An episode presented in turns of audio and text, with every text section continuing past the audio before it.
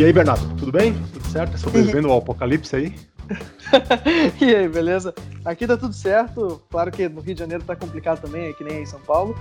É, mas vamos que vamos, fazendo o possível. É, tá tudo complicado, mas vamos falar de coisa boa. Bom, o Bernardo já tava falando de umas, me mostrando umas ideias aí, né? A gente começar a gravação aqui. Então, pelo menos tá nisso, tá produtivo aí, criando ideias. Mas. Tentando. Deixa eu. Hã? Tentando, tentando. É. Deixa. Eu queria começar perguntando um negócio que hoje em dia, até. É, foi hoje. Foi tu que falou disso? Foi? Não sei. Ah, o Fernando também falou esses dias na live, é tanta live agora que eu fico perdido. É, hoje em dia já tem uma galera, né? Tem uma galera que está que, que tá estudando, estuda teoria, entendeu a importância disso. Tinha um tempo atrás, o Fernando, eu, um, um tempo, agora tem uma galera da nova geração, o Léo, o Gomieri, os Guilhermes, todos, e, e tu, obviamente, que já está entendendo e, como a gente sabe, boa parte da teoria que a gente estuda aqui também é, é da espanhola, né, da mágica espanhola, que influenciou um monte de gente. Mas tu é um dos poucos, deixa eu corrigir, ou único, eu acho, que conseguiu viver isso mais intensamente, viver a mágica espanhola, estar tá lá com os caras, conversar com os caras, conviver com os caras, né? Então, uma coisa é a gente estudar, ver, saber, e outra coisa é ter essa convivência na prática. E Bom, todo mundo, todo mundo tá cansado de ouvir já, né, que a mágica espanhola hoje é a mágica, tá no auge e tá mesmo, né? O que que é, na tua opinião, que faz a tu que teve essa chance de conviver lá aqui, que que tem qual a diferença deles? O que que tem que faz che, que chegaram nesse ponto que estão hoje a mágica?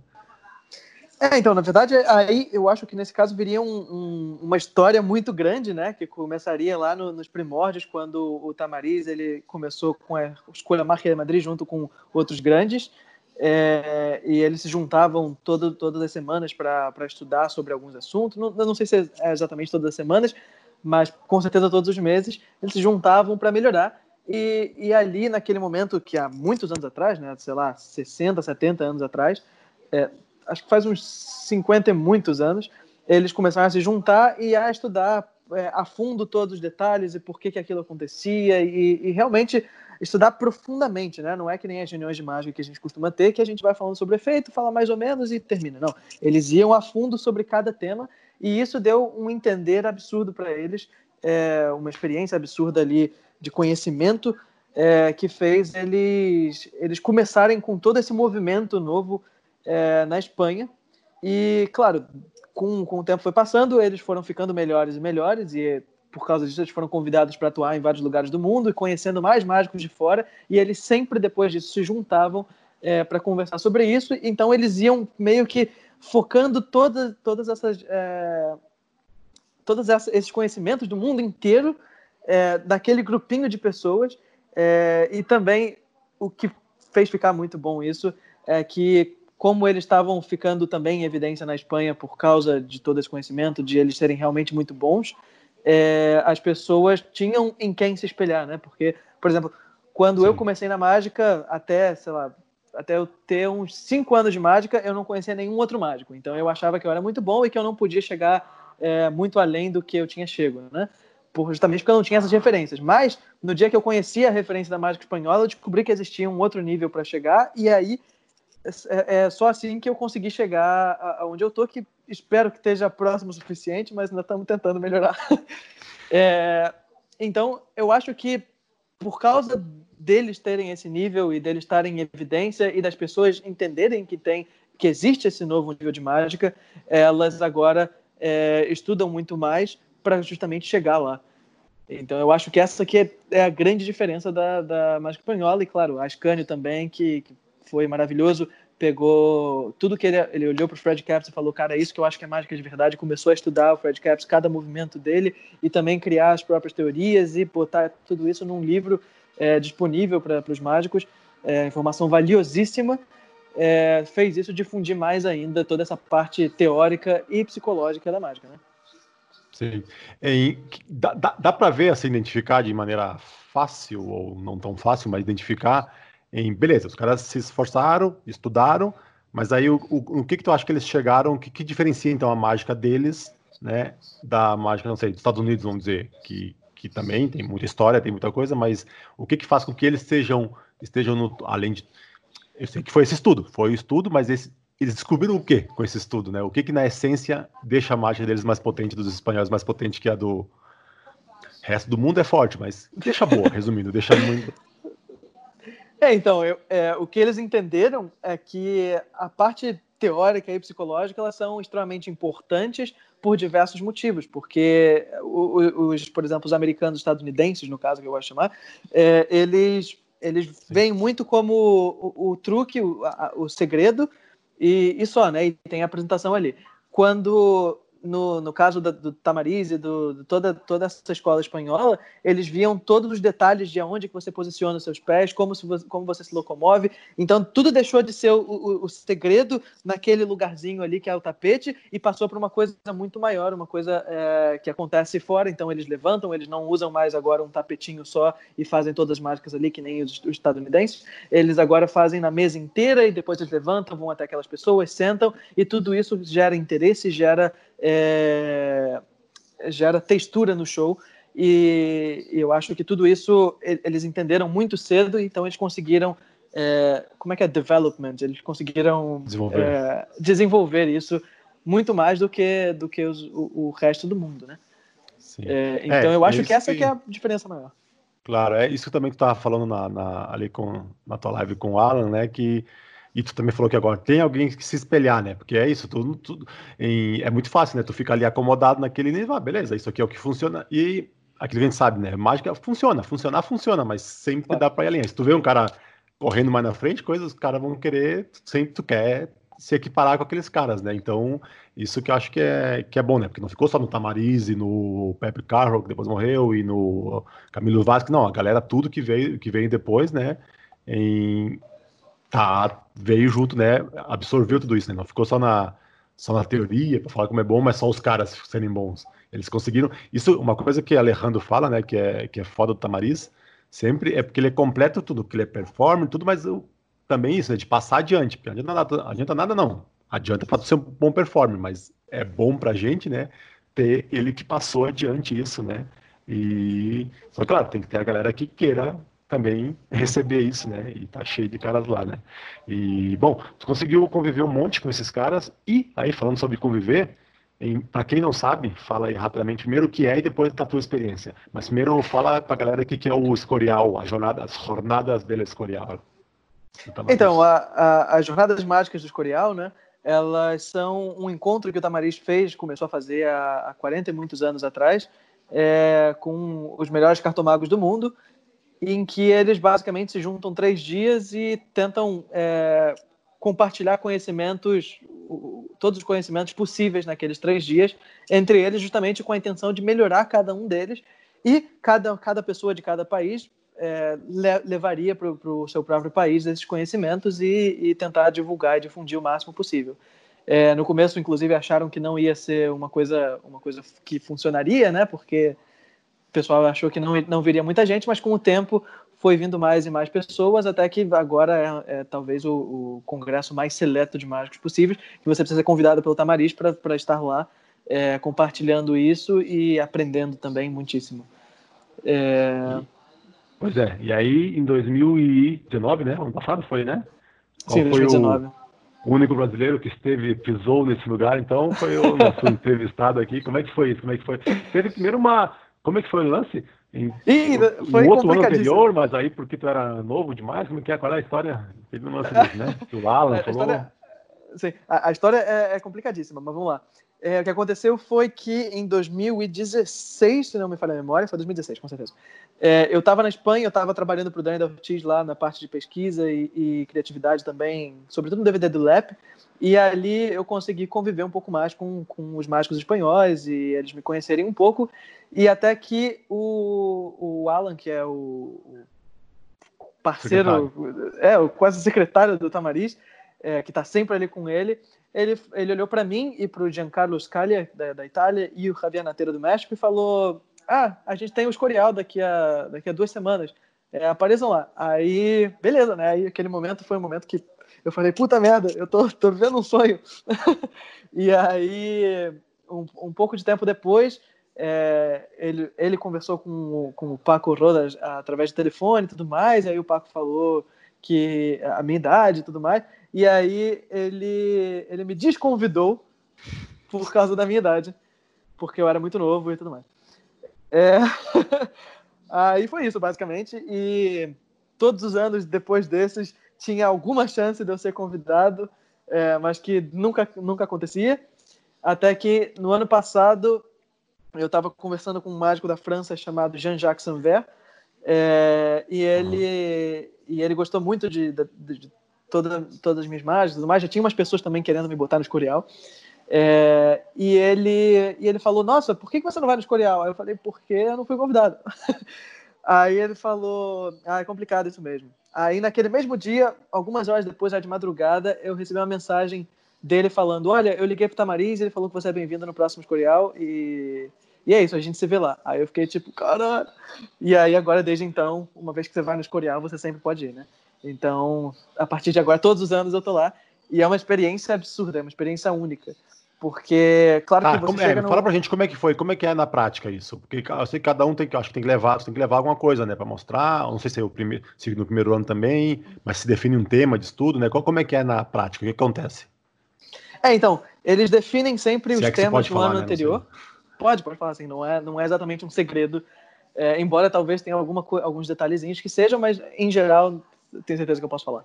É, ele, eles definem um tema, na verdade o Tamariz define, definem temas para o ano seguinte, é, isso já no último dia do, do congresso, né? Ele define o tema para o ano seguinte, nesse último caso foi Hofzinser, é, Juguetes que encontram carta, ou seja, é, como é que eu traduziria isso? É, brinquedos que encontram quartos, é, ah, enfim, sim, tipo, sim. tipo, o cochecito do Tamariz, ou aquele pato lá que pega a carta, ou enfim, várias coisas do gênero. É, uhum. Então a gente tinha Hofzinser isso, tinha também magia, é, magia rodeado e, e, com câmera, ou com câmera, né? Tem, tem os dois. É, e tinha, acho que talvez mais um tema que eu não estou me lembrando nesse exato momento. Mas enfim, tinha esses temas e basicamente o que todo mundo precisa fazer é estudar o máximo possível desses temas, é, mostrar os, se tiver algum aporte para esses temas também compartilhar com o pessoal. Então, quando a gente se junta lá, é, o Tamar... começa sempre num horário meio estranho, né? Que o Tamariz ele, ele tem um horário estranho, ele dorme, vai dormir às 8 da manhã, 10 da manhã e ele acorda às 6 da tarde. Então, o Escorial, embora o pessoal esteja já conversando ali no horário do almoço e tudo mais, o Escorial começa de verdade lá para as sete da noite, quando o Tamari chega e fala: Bom, galera, vamos começar. Aí todo mundo entra numa sala que é bem bonitinha. É, e aí ele falou: Hoje a gente vai falar sobre o tema tal. Quem tiver alguma ideia pode trazer. É, quem quiser falar sobre a história também pode vir. E aí as pessoas vão indo e compartilhando o máximo possível e dando ideias. E, enfim, e, e são os melhores mágicos de cartas do mundo e eu compartilhando essas ideias entre si, então a gente chega ali num, num nível de conhecimento que é totalmente fora do comum sobre cada um desses temas. É, e mas é chega muito... a. Mas é só isso. É só isso, não, né? Já é muito mais. Leva conhecimento? ou em algum momento param, tá? E aí juntam para criar coisas novas sobre o assunto ali, tipo um brainstorming, criar. gerar coisas então... no momento. Então, ali é mais sobre uma questão de estudos, claro que às vezes as pessoas dão algum palpite, então depois de alguma rotina, o cara vai explicar e o outro pergunta, mas por que você não faz dessa forma? Ou por que você não faz dessa outra forma? É, ou eu tive essa ideia que talvez pudesse ajudar também tem essas coisas, mas não é, não é uma coisa constante, né? Porque, por exemplo, tem um outro evento que acontece na França chamado Numis Minds, que é com moeda, que esse sim tem, tem todo um, um momento específico que as pessoas se juntam numa mesa, é, em mesas diferentes, né? E ali elas vão trabalhar naquela rotina e juntar e tentar formar, criar alguma coisa nova, e depois elas se mostram. Então, tem realmente aquele momento de brainstorming. É, mas no Escorial, especificamente, não tem. Mas a questão é que depois, lá para umas três, quatro da manhã, é, termina, porque tem gente que quer dormir, é, mas o pessoal continua ali conversando e fal falando sobre mágica e, e, mostrando coisas, e o Tamariz fica ali bombardeando o pessoal de mágica também, é, que não necessariamente tem a ver com o tema, mas isso já é também uma experiência extra maravilhosa. E, bom, mas aí esse, todo mundo que vai tem que, tem que levar, tem que aportar alguma coisa e tem que apresentar ou não? Vai, sente, é meio, meio então, natural. Então, é... Como, é que foi, como é que foi tua participação? Que tu, tu, tu levou coisas lá? Do... Então, eu fui, eu fui, convidado, eu fui convidado pouco tempo antes, né? Eu fui convidado ah, tá. talvez, tá. acho que um mês antes ou alguma coisa assim, ou talvez duas semanas, eu nem lembro direito, mas que por, toda, por, por todos os casos, né? Eu estava sempre, por acaso, naquela, naquela data, todos os anos, né, com aquelas datas livres da Espanha, olha que coisa. Porque, né, vai que. mas o, o que acontece é que, obviamente, eu não tive muito tempo para estudar, mas também eles não têm aquela, aquela coisa de você precisa falar alguma coisa. Você aporta se você conseguir, o que você achar que você, que você consegue aportar, não é exatamente uma obrigação. Mas, de preferência, claro, eles, é recomendável que você sempre estude para você estar tá lá tentando ajudar, porque aquilo é uma comunidade em que o pessoal se ajuda, não é só para você estar tá lá assistindo, é para você também tentar ajudar e contribuir com aquilo, porque essa que é a parte legal do tutorial, que todo mundo contribui. Então, se você estudar, claro, você talvez consiga uma maneira de, de contribuir. Então, eu contribuí com alguns detalhezinhos de algumas coisas, enfim. Quantos é... tinham lá esse ano, nesse, nesse ano que tu foi? Então, sempre, sempre tem a, a, mesma faixa de pessoas, pelo menos nos últimos 10 anos, sempre tem ao redor de 50 pessoas. Então, esse ano eu acho que devia ter 48. Não, mas se vai cada vez que entra, o cara pode todo ano, vai aumentando. Ou tem que matar alguém. Então, pra... Não, mas então. mas, é, mas é engraçado, porque na verdade muita gente acaba não indo no Escorial. Tipo, pessoas que já foram convidadas acabam deixando de ir. Por exemplo, o Dani não vai no Escorial há anos, porque. Não posso falar sobre isso, mas depois te conto. É, mas basicamente ele não exatamente quer ir para o Escorial. É, não por nenhuma treta, mas só porque ele não quer mesmo. Então ele sempre arruma desculpa para não ir. É, e tem vários mágicos também, que, por exemplo, tinha um amigo meu da Finlândia que ele ia para o Escorial, mas ele acabou não, não conseguindo dinheiro, tendo problemas, acabou não indo. Então, mas sempre mantém ali 50 Sim, pessoas, mais entendi. ou menos, né? Naturalmente é... vai ficando nessa quantidade. Exato. E as pessoas vão. Claro que tem pessoas que somem durante uns anos, mas depois aparecem. Então tem, tem essas coisas ainda. Mas sempre é isso, sempre 50 pessoas mais ou menos. E, pois é, tu falou ali no meio, lá do, de 2016, ali, quando tu estava lá, que tu estava fazendo um. Tava trabalhando com o Dani, né? Fazendo. Aí tu falou que era na pesquisa para o LEP. Que, que, como é que é isso? Como é que. Como é que se. Que, que tipo de trabalho que tu fazia com ele? Como é que é?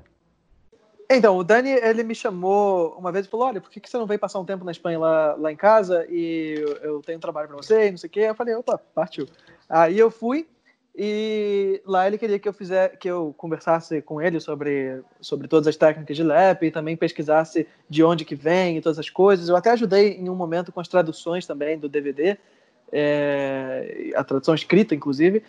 É, e ali eu basicamente tentava ajudar e tornar o mais diverso possível, mais também é, correto possível, né? Com as referências certas, com, com tudo isso. E o Dani tem uma livraria na casa dele uma livraria, ótimo, uma biblioteca, é library, é foda. uma biblioteca é, de muitos e muitos livros, então não faltava coisa para eu estudar. E ali também, claro, não só isso, mas também eu sempre encontrava com o Dani e a gente também conversava sobre outras coisas que acabaram sendo publicadas depois por ele. É, então, bom, eu estava ali basicamente para ajudar no que fosse necessário, conversar com ele e ajudar a desenvolver essas ideias e pesquisar também. Ah, mas os, e os outros caras que tu citou, o Javier aí e o Giancarlo, eles também estavam nesse, nesse projeto? É, então, o Giancarlo sempre está sempre tá nos projetos com o Dani também. É, só para entender assim, a ideia é para entender o que, esses projetos, o que, que é. Então, o, ele costuma fazer isso, o da Ortiz? Ele contrata uma galera para pesquisar junto, para desenvolver ideias juntos, para... Então, não exatamente, na verdade. Aquele foi um caso específico. Ah, mas tá. o que acontece em geral é que ele tem o Giancarlo, que mora em Madrid, né? E o Dani mora em Málaga. Então o Giancarlo volta e meia, é, ele pega um ônibus e chega lá no dia seguinte e fica lá durante uns dias conversando e desenvolvendo e, e, conversando sobre mágica, né? E é aquela coisa, quando você conversa sobre mágica, você acaba tendo ideias e as pessoas também, trabalhando nessas ideias, vocês chegam em coisas é, interessantes juntos. Por isso que eu sempre recomendo vocês conversarem com os máximos de mágicos possíveis, é, porque é sempre muito, muito bom para fluir as ideias. É, e, a, e, além disso, tinha o, o Javier Natera, que ele veio do México para isso. O Javier, ele basicamente é, o, é, é, quem ajuda o Dani em toda a parte financeira. Então, você quer contratar o Dani da Ortiz, você é extremamente provável que você precise falar com o Javier Natera para você conseguir contratar, porque ele que vai negociar, ele que vai dizer as condições, ele vai fazer tudo isso. É, e no caso do Lep era a mesma coisa, né? Ele estava ali, é, também tinha aquela coisa da gente ficar conversando, mas ele estava ali mais para poder negociar com a Murphys os preços e tudo mais, enfim. É, e eu era o que mais estava ali o tempo todo, embora o Giancarlo aparecesse a cada duas semanas lá, é, eu estava ali o tempo todo com o Dani no intensivão. Cara, deixa eu perguntar, já que estamos falando agora, mas para ir, ir, saindo do Dani, mas é uma, é uma meta, meta pergunta que é justamente isso.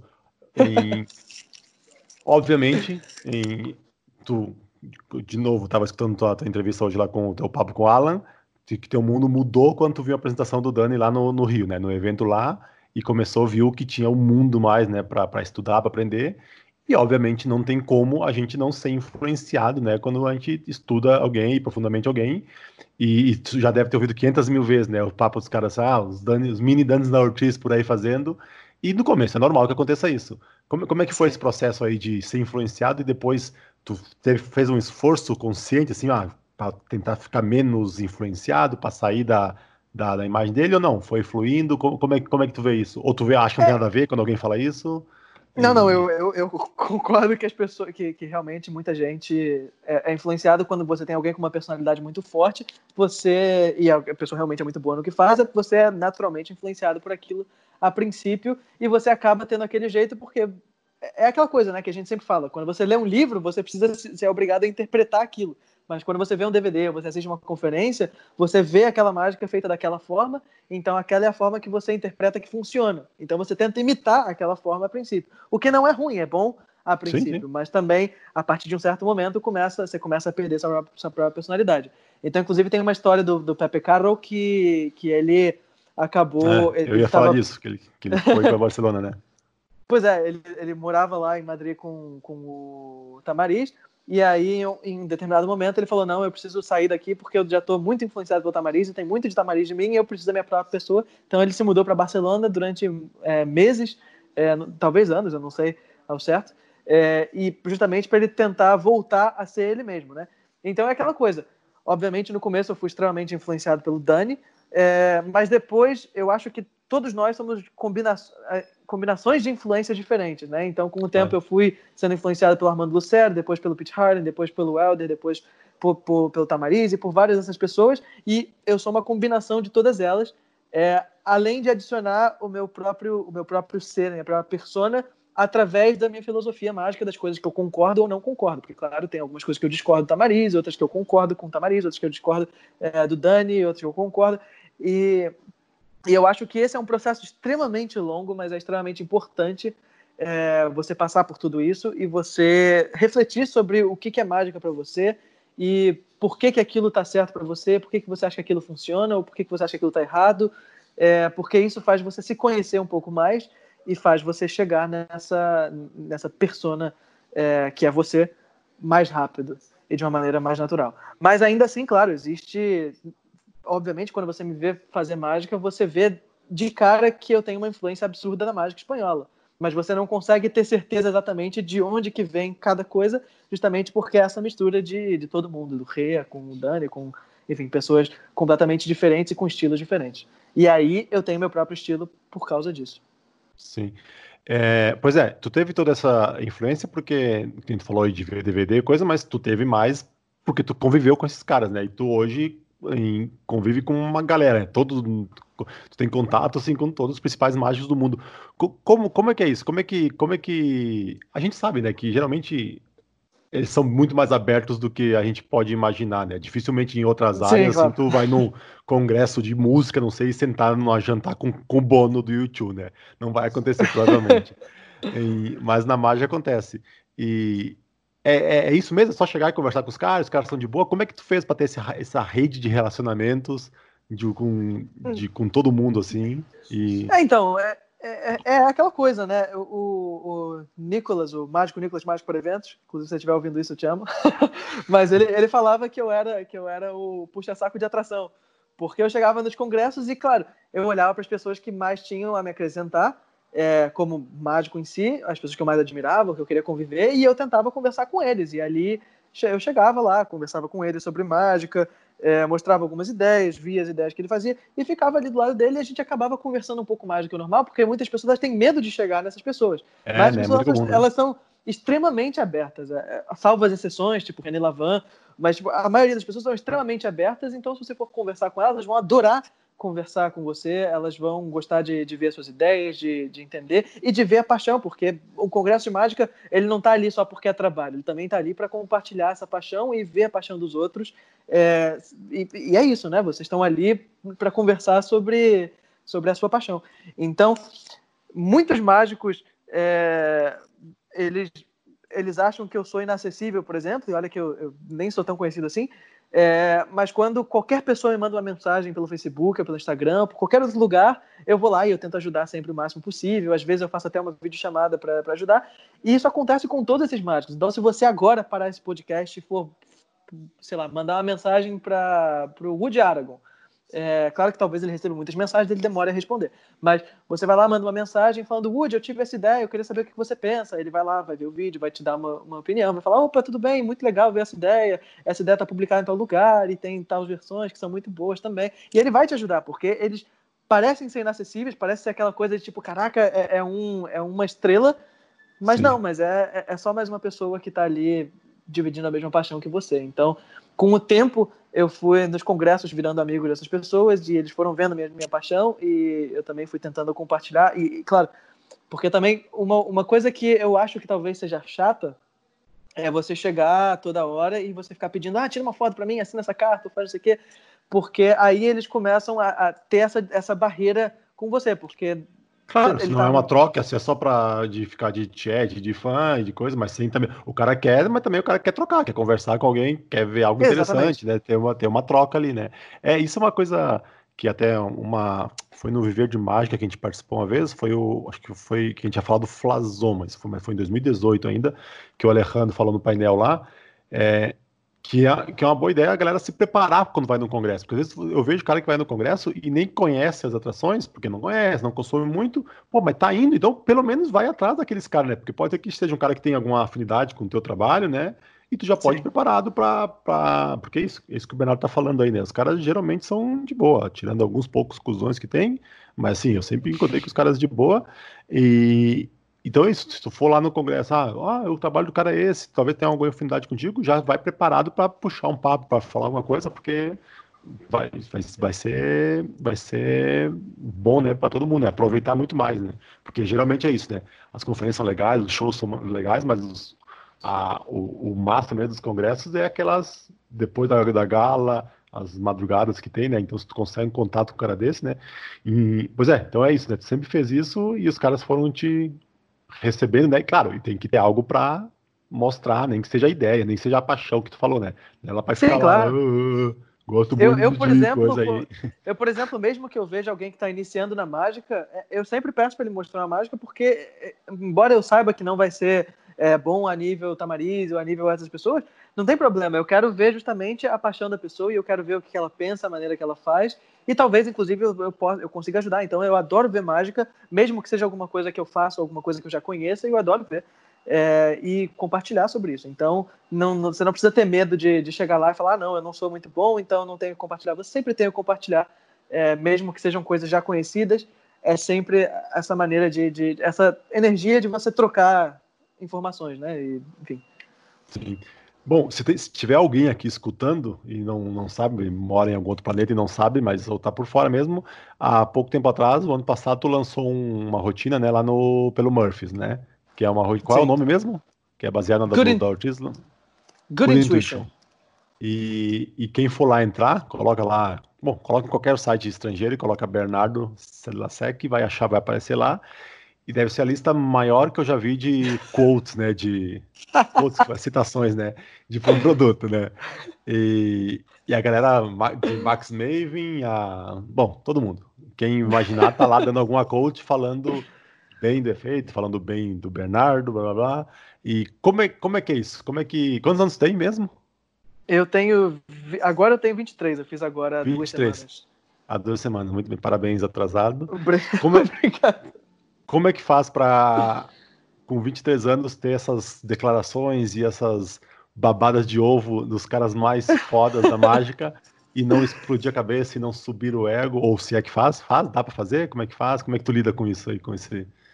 É, então, na verdade. Eu... é aquela coisa, desde que, eu, desde que eu nasci, por causa do meu pai, eu sempre tive a concepção de que eu preciso ser a melhor pessoa possível é, mas ao mesmo tempo, como artista, eu sei que eu preciso, eu preciso ter os meus limites e saber que eu valho, eu valho aquilo, ou enfim. Então, é claro, eu tenho um ego absurdamente grande por causa de tudo isso. Os caras foram aumentando com o tempo meu ego. Ele é muito grande, mas eu tento não mostrar isso porque eu, eu sei no momento que eu preciso. Às vezes ego, falha. Eu tenho ali. Não, é com, com os amigos eu acho, eu, eu acho engraçado às vezes. é, só só mas... um parênteses. Eu vou falar alguma. Tu sabe que existe o verbo bernardiar? Sim, a gente claro. falou isso? Ah, mas tá. É claro. Será que eu falo? Mas, mas então, falo? Não, mas nesse, mas nesse caso eu acho que não chega, não chega a ser em questão do ego em si, mas mais porque eu quero dar referência de onde que eu aprendi aquilo, porque eu, eu posso não ter aprendido um livro, eu falar, ah, não, eu estava conversando com não sei quem e ele falou isso. É, e acaba que é, acaba talvez sendo às vezes alguém conhecido, né? E aí vem o verbo bernardear, mas... mas eu até perdi onde é que eu estava falando. Não, isso, né? Que tenta. Os caras falando que tu aprendeu com teu pai, falou de ser uma pessoa boa, ah, sei o quê, claro. e como, então... como, controlar isso, né? Como não se perder. Que, claro que eu inflo o ego, claro que todo esse negócio, às vezes quando alguém fala assim, é, mas o Bernardo, eu falei, porra, se eu tivesse com 23 anos, e vocês não iam me aguentar, eu ia ser mil vezes pior, eu ia ser muito metido. Acho que não, não seria, mas assim, mas a tendência é muito fácil tu se achar sim, né, sim. e ficar. Por isso, tem um esforço consciente, então. Tem, eu tenho a consciência disso, tem um esforço consciente para ficar com o pé no chão e, e, Sim, com certeza, com certeza. Eu tento, eu tento ser, eu tento não mostrar nada disso e, ser, e tentar ser o mais humilde possível. Claro que tem algumas vezes que eu acabo tendo que citar alguém por alguma coisa que me aconteceu especificamente, mas na maioria do tempo eu, eu tento ser. Inclusive, muita gente, porque como nas conversas da internet eu pareço talvez ser um pouco agressivo, porque eu não, às vezes eu só tô com pressa e eu acabo escrevendo rápido, sem botar hahaha ou botar emoji ou coisa do gênero, e as pessoas às vezes acham que eu tô dando esporro, mas quando elas me conhecem ao vivo, elas veem que não tem nada disso, que eu sou uma pessoa é, bem mais gente boa do que eu pareço ser. É, mas é isso, eu acho que na mágica, inclusive, você precisa tentar ser a melhor pessoa possível, porque não, não basta só você ser um bom mágico, você também precisa ser uma boa pessoa, porque o que sempre dizem, depois de 15 minutos, some o ser mágico e passa a, a, a você, né, a, a, sua persona. Então, se você não for uma pessoa legal, se não for uma pessoa interessante, as pessoas vão perder o interesse no, no seu show ou no que você está fazendo. É... E, e, e, é claro, eu acho que com o tempo de, de ir nos congressos e também de começar a viajar, de, eu tive a sorte de, de, começar a viajar o mundo fazendo conferências, é, eu acabo conhecendo mais e mais pessoas e também a internet é uma, uma maneira muito fácil de você se conectar com alguma pessoa. É, e claro, os amigos também conversam entre si, então às vezes um, um, mágico vai lá e fala: Ah, eu vi o Bernardo, ele tem umas ideias interessantes sobre tal, tal coisa, e aí essa pessoa me contacta ou eu, eu contacto ela por esse motivo. Então, com o tempo, você vai criando esse networking, essa, essas essa quantidade de pessoas relativamente grandes. E claro, no Good Intuition especificamente, eu pedi, eu pedi, eu mandei para vários, vários desses mágicos o Good Intuition perguntando, olha, eu queria que você, eu queria saber o que você acha, inclusive se você puder me dar um quote, é, eu agradeceria bastante, porque a intenção era, era ter vários quotes e escolher entre eles, né? E aí, quando uhum. eu apresentei para o pessoal da, da Murphys, eles falaram, cara, a gente quer botar tudo. Aí eu falei, tudo? Aí falaram, é. Aí eu falei, vixe. Aí eu eventualmente eu acabei cedendo, eu falei, tá, bota lá então pra gente ver. É, e, e foi, foi isso, né? Acaba que. Mas as pessoas são sempre muito boas, então quando vem algum mágico e fala, poxa, eu queria, eu queria que você me desse um quote disso, os caras vão olhar e vão tentar ser o mais gente boa possível. Às vezes eles até vão dar aquela mentidinha ali falando que é melhor do que é. É, porque é, é para ajudar. É uma comunidade diferente em que todo mundo tenta se ajudar, por mais que tenha essas brigas. É, e é o que eles fazem, né? Eles tentam se ajudar. Então não é tão difícil quanto parece você conseguir esses quotes e, e esses contatos com essas pessoas. Entendi. E, cara, você tava, começou a falar aí, e já estava, mas era um assunto que eu queria puxar aqui, mas tu falou aí, né, do. Em, passou 15 minutos, né, em sai o ser mágico, passa, fica você, o que tu tem para passar, o que tu tem, alguma, alguma mensagem, não, passar algo no show, alguma coisa, fazer as pessoas sentirem o que que tu, qual é o teu ideal, assim, o que que tu quer que as pessoas saiam de uma apresentação tua, de um show teu, pensando, sentindo, o cara saiu do teu show, o que que tu quer ter conseguido naquele momento para aquelas pessoas? Isso é bem interessante pergunta.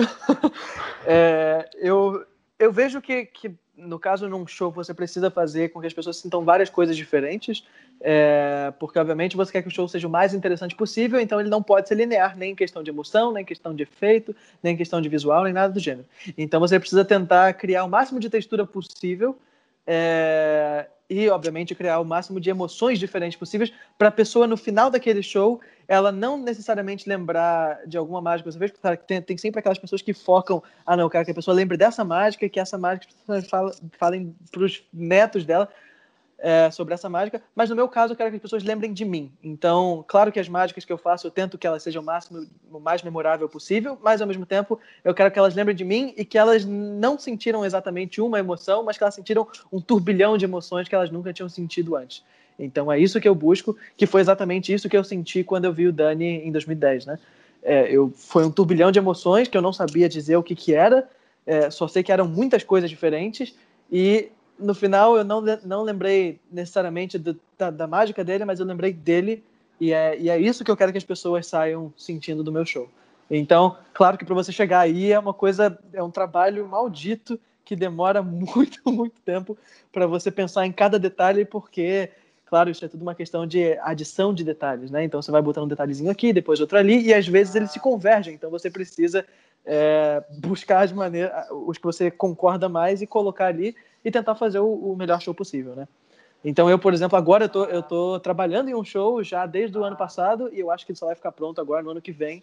É, e eu tô tendo ajuda também de, de vários mágicos muito bons, é, justamente para ter essas visões de fora também, porque, claro, eu, eu não sei tudo e pode ser que eles vejam alguma coisa que eu não vejo e isso ajude.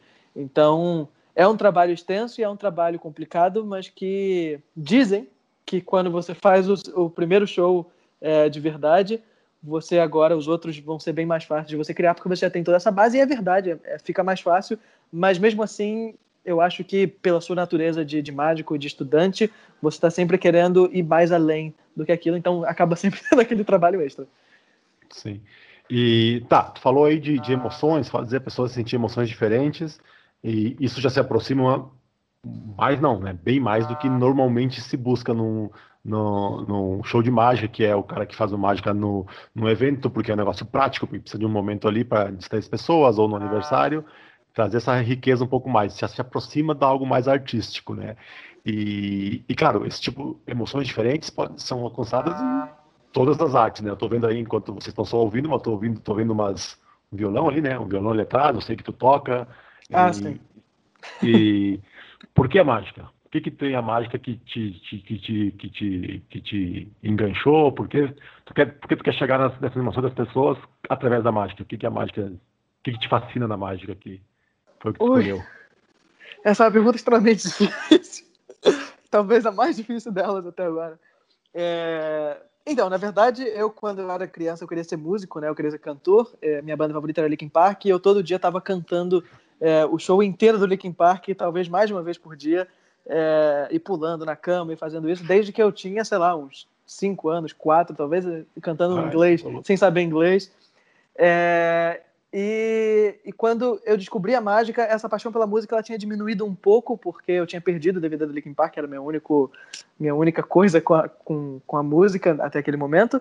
É, e na mágica eu vi, eu vi o impossível, aquela sensação de impossível, é, que era uma, uma coisa que eu nunca tinha sentido antes e era uma coisa extremamente fascinante, não só o segredo, mas também tudo por trás dela, de, de, de, dos detalhezinhos que eu usava ali. Não a parte psicológica ainda, porque eu ainda não entendia isso, mas aquele, aquele sentimento de, entre aspas, ser, ser Deus é uma coisa que, que é que, que muda você. E também eu era, eu era uma pessoa muito tímida, a mágica também me fez como fez com muitas outras pessoas, ela me deu também essa oportunidade de, de eu conseguir me expressar melhor e, e mostrar mais para pessoas. E claro, depois disso, só depois de eu estar um tempo na mágica, e, e claro, eu sempre amei a mágica, e eu inclusive voltei a, a tocar, a, a, voltei na música, né, a tocar e a cantar, é, eu, quando eu comecei a estudar sobre essa parte de, de teoria, essa parte de psicologia, que foi ali que eu entendi que, que a mágica era importante.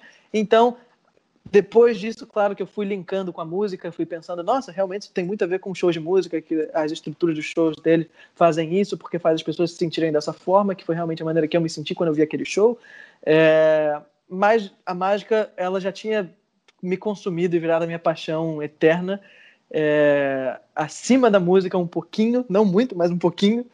Ah, é, e, e é isso que, que, desde então, eu falei: não, eu tenho que fazer isso, essa é a minha profissão, eu amo fazer isso, eu amo me conectar com as pessoas. É, e, e, claro, eu acho que eu seria um bom músico também se eu quisesse trabalhar com música especificamente, mas a mágica é, é, me pegou de uma maneira que eu não tenho como soltar mais de jeito nenhum. Então, Entendi. eu não sei explicar exatamente o porquê, mas toda essa complexidade absurda, ela meio que preenche uma necessidade intelectual que eu tenho, é, que, que é, é ótimo, né? Sim. E tu, falou antes aí de, de coisas que concorda com o Dani ou não, com o Tamariz, tá? É, uma coisa que, eu, que é muito comum né, a gente fazer, a gente começar a estudar a coisa e às vezes a gente sai repetindo coisas sem, sem pensar muito, né, sem desenvolver em cima. Então tem, tem várias verdades, várias frases clássicas aí que são faladas.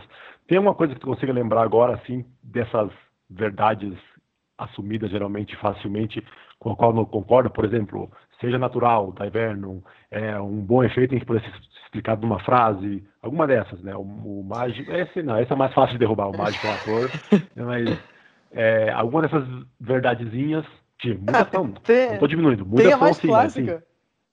Tem, tem, a mais clássica delas, que é, que é a que a gente escuta muito, que é não existe é, uma mágica ruim, existe um mágico ruim. Ah, e, fala sobre isso. É, é, essa, fra essa frase, na verdade, ela tem. Ela é bem errada, mas ao mesmo tempo, no geral, ela tá certa, né? Porque a questão é, existe mágica ruim, claro, e existe mágicos ruins. A questão é que os mágicos bons, eles não costumam escolher as mágicas ruins. Então a gente já tem essa primeira, essa primeira coisa ali. É, mas, por exemplo, se eu faço, se eu pego uma moeda e eu boto na minha mão e eu falo, eu vou jogar ela para cima e vai dar a cara, por exemplo. Aí eu jogo para cima e dá cara. Eu falo, não, vou fazer de novo. Eu jogo para cima e dá cara. Aí eu vou lá e jogo para cima e dá cara. E aí eu falo, tá vendo? Essa aqui é a mágica. Essa é uma mágica ruim, essa é uma mágica que tem um efeito pouco, porque ela é provável, tem todas essas, essas questões. Mas agora, se eu chegar e, e falar, por exemplo, escolhe uma carta e agora você, eu vou jogar todo o baralho para cima, vai cair todo o baralho virado para baixo na mesa, exceto uma carta para cima, que vai ser a sua carta. É, nesse momento, é, essa é uma mágica boa, justamente porque a possibilidade disso acontecer é muito menor. Então, sim, existem efeitos que são mais fortes, efeitos que são mais fracos, alguns deles por motivos diferentes, né? por exemplo, bola de esponja é uma coisa maravilhosa, mas não pelo efeito em si de que a bolinha some, mas porque acontece na mão da pessoa, então tem a, a, a, toda essa envolver mais um sentido da pessoa é, que sempre torna o efeito mais forte. Enfim, tem todas essas questões que causam algumas mágicas serem naturalmente boas e outras serem naturalmente uhum. ruins. E claro, os mágicos bons eles só escolhem as mágicas boas para fazer, em geral, pelo menos. E em geral, os mágicos ruins, quando eles escolhem a mágica boa, eles não conseguem apresentar ela da, da melhor maneira. Então aquela mágica acaba não sendo tão boa também. Mas é, é, é milhares de vezes que eu vejo vídeo em grupo de, de, de WhatsApp do, de algum mágico vendendo uma mágica que é um aparelhão gigantesco para fazer uma carta ah. mudar ou para ou para, sei lá, qualquer coisa que seja inútil. Existem efeitos ruins, então isso é importante saber. Mas eu não me lembro de mais nenhum, porque acho que minha, minha cabeça funciona muito como gatilho, então só se a gente estivesse conversando sobre algum caso que talvez eu lembrasse, mas agora, assim, claro, de, claro. de alto. E, e fala, mais ou menos por essa linha, assim, bem mais ou menos, um pouco diferente, mas também não sei se vai lembrar agora. Tem alguma coisa que tu lembra que, ou qual a última coisa sobre a qual tu mudou de ideia? Na mágica, claro. Tu pensava de uma maneira, ou aceitava uma coisa e não, agora não, não, não penso mais assim, não concordo? É... Calma aí, repete, repete a pergunta de novo, só para ter certeza que eu entendi certo. Se tem alguma coisa, qual foi a última coisa, se teve alguma coisa recente que tu consiga lembrar que sobre a qual tu mudou de ideia? Na mágica? Tu pensava alguma coisa sobre alguma teoria, sobre alguma ideia e alguém te fez ver ou tu chegou na conclusão que não, não pensava mais assim? Gente, essas perguntas estão sendo muito boas. Eu nunca recebi umas perguntas tão boas assim, tão difíceis. é, eu, não, é, também é, pode ser que não tenha, né? Porque às vezes tem, mas não lembra. Isso é meio difícil de lembrar, pode ser que. Não, pois é, meu cérebro funciona muito por gatilho. Mas se eu lembrar em algum momento. Porque, por exemplo, eu, falo... eu, eu, por exemplo, pode falar, por exemplo, uma coisa, porque pode ser bem boba, entre aspas, a resposta. Uma minha eu estava pensando, eu sempre falava do figurino, né? Que figura, ah, esse figurino extravagante, por que, que é assim? O cara se veste como a pessoa se veste normal, mas não, né? Depende do show. Tipo, tu vai pegar, sei, a Beyoncé, ela não vai se vestir normal como ela vai na loja É, ou então, se é para um show espetacular, coisa, claro que tem que ser com bom gosto, não é para fazer de lantejouras douradas Sim. e coisa, tem que ser bem pensado, mas é isso. Tem antes pensar, não, mas tem que ser o mais clean possível, o mais limpo, David Copperfield, como não, é um estilo, mas não, tu pode ter o cara que é mais. Então, não, é, então calma, eu, calma, calma, Então. Uma coisa, uma coisa que mudou é, desde que eu vi um show específico, foi o show do Derek Delgado, de Winner of Itself, que foi o melhor show que eu já vi na minha vida, uma coisa absurda, e que se a gente tiver é. muita sorte, ele vai lançar o, o, show, porque ele gravou o show, com certeza. Sim, é, ia mas... sair no é, é, South by South, não sei o quê, e foi bem no sim, começo sim. da pandemia, cancelou por causa disso. É, pois é, fiquei, eu fiquei morrendo ali, eu fiquei, não, como é que cancelou isso? Mas enfim, é, se vocês tiverem a sorte de ver isso, claro que ver ao vivo ainda, ainda é mais intenso, mas uma coisa que eu entendi é que eu consigo passar, passar coisas para as pessoas sem necessariamente precisar falar sobre isso. Que eu não entendi no show do Derek, é, nem por nada que ele fez, mas no total aquilo me fez refletir se eu conseguiria transmitir a mesma coisa que ele transmitiu, ou coisas similares, que são coisas que eu nunca senti antes, é, usando, fazendo uma mágica sem precisar ser aquelas coisas de, ah, quando eu era criança, ou então a carta tal, ela significa amor, ou seja, sem, sem essa contextualização, continuar fazendo a mágica pela mágica. Então, esse, na verdade, é, é, um, é o foco do meu novo show, inclusive, e é o foco do, da maior uhum. parte dos meus estudos agora, que é justamente tentar encontrar é, mágicas é, que, por si só, façam você refletir ou façam você sentir coisas sem precisar ter essa contextualização, que é o que eu chamo de mágica quase filosófica, que inclusive acho que você se lembra, né, da, da mágica que eu fiz, em que eu, em que você pegava uma carta é, e aí você segurava olhando para mim e eu e balançava junto comigo e a carta mudava aos poucos. Então, é esse tipo de coisa, é difícil vocês entenderem, vocês que estão ouvindo, mas é uma coisa que você precisa sentir mais. Mas é esse o meu foco, é uma coisa que eu não achava que era possível até então, mas eu descobri que é, e eu estou agora em busca, estou é, nesse caminho em busca disso, né? Tá, eu sei, eu tô, eu como sou mentalista, eu tô prevendo aqui, sem o Bernardo ter me dito nada por nenhum código secreto, que a bateria dele tá acabando. Então, pra gente chegando perto do final aqui, em, é, tu tá, tá, tu tá montando esse show, até agora a tua carreira foi bem voltada para o mundo mágico, né? Conferências, em congressos, produtos. Em, qual, é a tua ideia de futuro? Tu quer ter um. Bom, tu tá falando é, então, show, mas qual é a tua ideia a longo prazo? Então, na verdade. Na verdade, a minha ideia não é que eu sempre fui voltado para os mágicos em si, mas é que a minha ideia era ser o melhor mágico possível, né?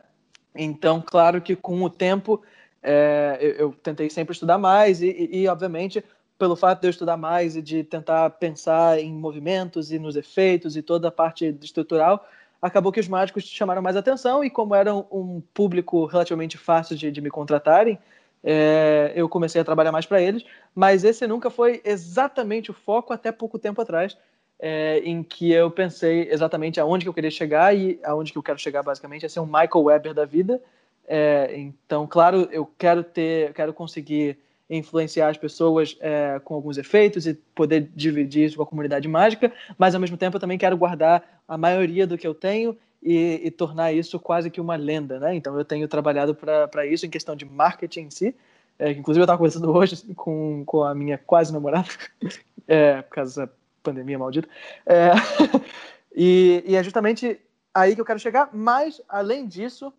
eu tenho também o projeto de, de fazer show para leigo, tenho feito show para leigo é, de vez em quando, mas eu quero fazer um show específico que, que tenha uma temporada de shows no Rio de Janeiro, depois uma temporada de shows em São Paulo, é, que sejam, sei lá, 40 shows, sempre naquela mesma data, para poucas pessoas, de uma maneira diferente. E eu quero ter, poder apresentar para leigo também, porque para mim não importa, não existe diferença entre fazer mágica para mágica e mágica para leigo.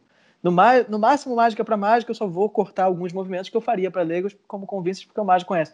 Mas, é, para mim, é a mesma coisa. Então, tanto faz, contanto que eu esteja fazendo mágica, é, para mim, tanto faz ser leigo ou ser mágico, mas eu quero também poder tá, ficar aqui no, no Rio e no, no, meu país mais um pouco, né? Porque eu tenho viajado muito. É, então, essa é uma maneira de renda interessante e que também daria experiências totalmente diferentes, né? Todo, essa coisa. Legal, quero ver. Tô ansioso para ver esse show aí. Uh, eu bom, espero que seja que a... bom. É, também. Depois de tudo isso, espero muito. O uh, que, que eu ia falar? Antes de acabar a tua bateria e cortar no meio, a pergunta mais importante, fundamental, que. E cortou. Mais importante de todas. Não, é. Revelar o triunfo, a carta escolhida. Face para cima ou face para baixo? Revelar triunfo, no meu ponto de vista, é com as cartas viradas para cima e a escolhida virada para baixo, porque dessa forma Então acabamos aqui a entrevista pessoal, estamos desligando o microfone do Bernardo Sec, era isso. Esse tchau para vocês. Fala, fala, por quê? Por quê? Porque com as cartas viradas para baixo, o que eu vi por experiência, claro que teoricamente é melhor com as cartas é, viradas para baixo e a escolhida virada para cima, porque juntos os efeitos, mas no meu caso, eu acho que eu consigo criar um efeito é, extra que não é um anticlímax quando eu faço com as cartas viradas para cima. É claro que eu já testei das duas maneiras, mas essa é a ah. maneira que eu encontrei que funciona melhor para mim. Então, claro, tá muitas pessoas pensam, ah, não, mas isso não é, não é assim, mas claro, tem coisas que funcionam mais para alguns do que para outros e vice-versa. Então, é isso, mas eu acho que eu tô certo mesmo assim. Eu acho que é melhor fazer com as cartas viradas para cima e as corridas viradas para baixo. Claro que não. É unidade, tudo igual, dorso igual, é muita imagem, muito mais, tudo bem. Não, só já sabia que a resposta era essa e só por brincadeira mesmo. É, mas então tá, cara. Obrigado, brigadão aí pelo tempo aí. O prazer pelo, foi todo meu. E... Algum dia, se quiser voltar, quando minha bateria estiver melhor, não, beleza. Aí talvez a gente discute mais a fundo o estudo final, mas brincando. Valeu, obrigado. Pessoal. Quer dar, dar um, um, recadinho final aí pra galera? O que, que tu diria é... para nossos ouvintes aí que estão aí sedentos por melhorar a sua mágica? Resumindo, é isso. Acho que quem escuta isso é para isso. É, eu acho que agora o, o, que vocês têm que fazer é o que vocês já estão fazendo, que é estudar a fundo, tentar buscar os porquês de, de cada coisa é, e tentar e tentar dar o melhor de si para a mágica, porque ela merece o respeito é, e o seu amor por ela. Então, fazer mágica sempre na frente de todo mundo para ganhar experiência e, claro, estudar e treinar e pensar. E isso é o que vai fazer você chegar mais para frente, você ser o melhor mágico possível e, claro, dar esse respeito que a mágica tanto merece. E obrigado por, por ouvirem isso. Espero que tenha sido minimamente interessante, não tenha sido chato em algum momento. Não, é, mim foi, foi legal. Obrigado, obrigado Juan por, por me chamar. É sempre um prazer. E, claro, continue assistindo esse, esse podcast porque ele é maravilhoso. Eu já ouvi algumas, alguns é, episódios e é sempre muito, muito bom ter esses pontos de vista de mágicos, não só do Brasil, mas também do mundo todo, mas sobretudo dos mágicos do Brasil, que é quem a gente precisa agora ter essa notoriedade a mais é, para poder compartilhar e pensar, enfim, tudo mais. Falou, pessoal. Obrigado aí pela audiência e sempre o um recadinho final. Avisem aí, ajudem a espalhar a palavra e para gente, para que chegue mais gente aí. Valeu, até mais, pessoal.